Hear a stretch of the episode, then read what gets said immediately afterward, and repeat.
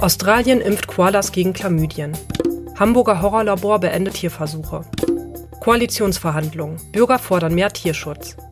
Ich bin Hanna Hindemith und ihr hört das Tierschutz-Update. Heute ist der 1. November und diese Themen wollen wir uns heute einmal genauer anschauen. Bass sitzt auf einem Frottee-Handtuch und kuschelt mit seinem Teddy. Der kleine Koala wiegt nur 450 Gramm und hat gerade seine Mutter verloren. Sie wurde von einem Hund angegriffen und starb an den Verletzungen. Jetzt wird Bass in einem Wildtierkrankenhaus in Australien wieder aufgepäppelt. Leider kein Einzelfall. Seit 2018 sind die Bestände um 30 Prozent geschrumpft. Doch die Tier- und Artenschützer geben alles, um die Eukalyptusfresser zu retten. Zum Beispiel in Kliniken, wo Koalas, die wie der kleine Bass in Not geraten, gepflegt werden. Aber auch in der Forschung wird man aktiv. Wissenschaftler haben gerade einen Impfstoff entwickelt, der Koalas vor Chlamydien schützt. In einigen Regionen in Australien sind nämlich bis zu 60 Prozent der Koalas infiziert. Die Krankheit ist für die Tiere nicht nur sehr schmerzhaft, sie kann auch zu Blindheit und Unfruchtbarkeit führen. Und gerade letzteres gefährdet die ganze Art. Denn wenn sich die Tiere nicht fortpflanzen können, gibt es nicht genug Nachwuchs. Die Impfung könnte nun einen wichtigen Beitrag zum Artenerhalt leisten. Hunderte Tiere wollen die Wissenschaftler in den nächsten Monaten impfen. Artenschützer tun aber noch eine ganze Menge mehr, um das Aussterben der Koalas zu verhindern.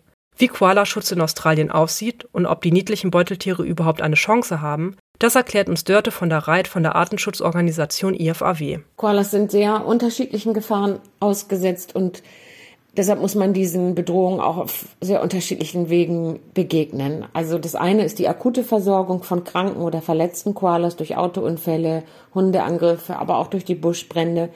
Da gibt es spezielle Koala-Kliniken. Eine davon unterstützt der IFAW. Die nennt sich Friends of the Koalas und da arbeiten Spezialistinnen rund um die Uhr, um die Tiere wieder gesund zu pflegen, aufzupäppeln und später wieder auszuwildern. Langfristig ist es aber so, dass man die Lebensräume erhalten muss. Das, das ist eines der Hauptprobleme. Lebensräume und Klimawandel bedrohen die Koalas. Und der IFAW fordert von der australischen Regierung aus diesem Grund die Populationen an der Ostküste Australiens von gefährdet auf bedroht hochzustufen. Das würde bedeuten, dass sie viel strengere Schutzmaßnahmen bekommen und dass zum Beispiel die Abholzung und Rodung ihrer Lebensräume hm, sofort gestoppt werden würde. Und das ist total wichtig, äh, weil die Erhaltung dieser Lebensräume letztendlich über äh, Tod und Leben für die Koalas entscheiden wird in der Zukunft.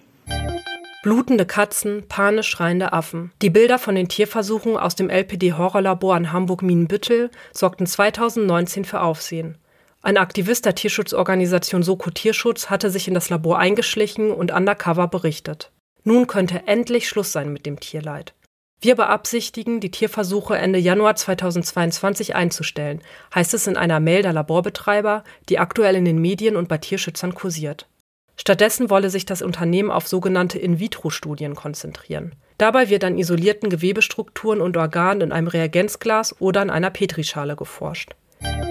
Ende Oktober haben SPD, FDP und die Grünen die Koalitionsverhandlungen begonnen. Aber welchen Stellenwert hat dabei der Tierschutz? Einer repräsentativen Umfrage der Tierschutzorganisation PETA zufolge wünschen sich viele Deutsche mehr Tierschutz von der neuen Regierung. So wollen 72 Prozent ein Verbot von Tiertransporten in Ländern außerhalb der EU, 71 Prozent sprechen sich dafür aus, exotische Haustiere zu verbieten und immerhin 56 Prozent fordern die Abschaffung von Wildtieren im Zirkus.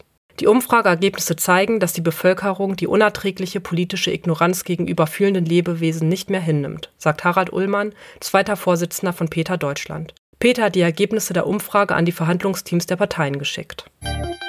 Und damit endet das Tierschutz-Update für diese Woche. Schön, dass ihr zugehört habt. Abonniert diesen Podcast zum Beispiel bei Spotify und Apple Podcast, um keine Folge mehr zu verpassen. Ich wünsche euch eine tolle Woche und würde mich sehr freuen, wenn ihr auch am kommenden Montag wieder einschaltet.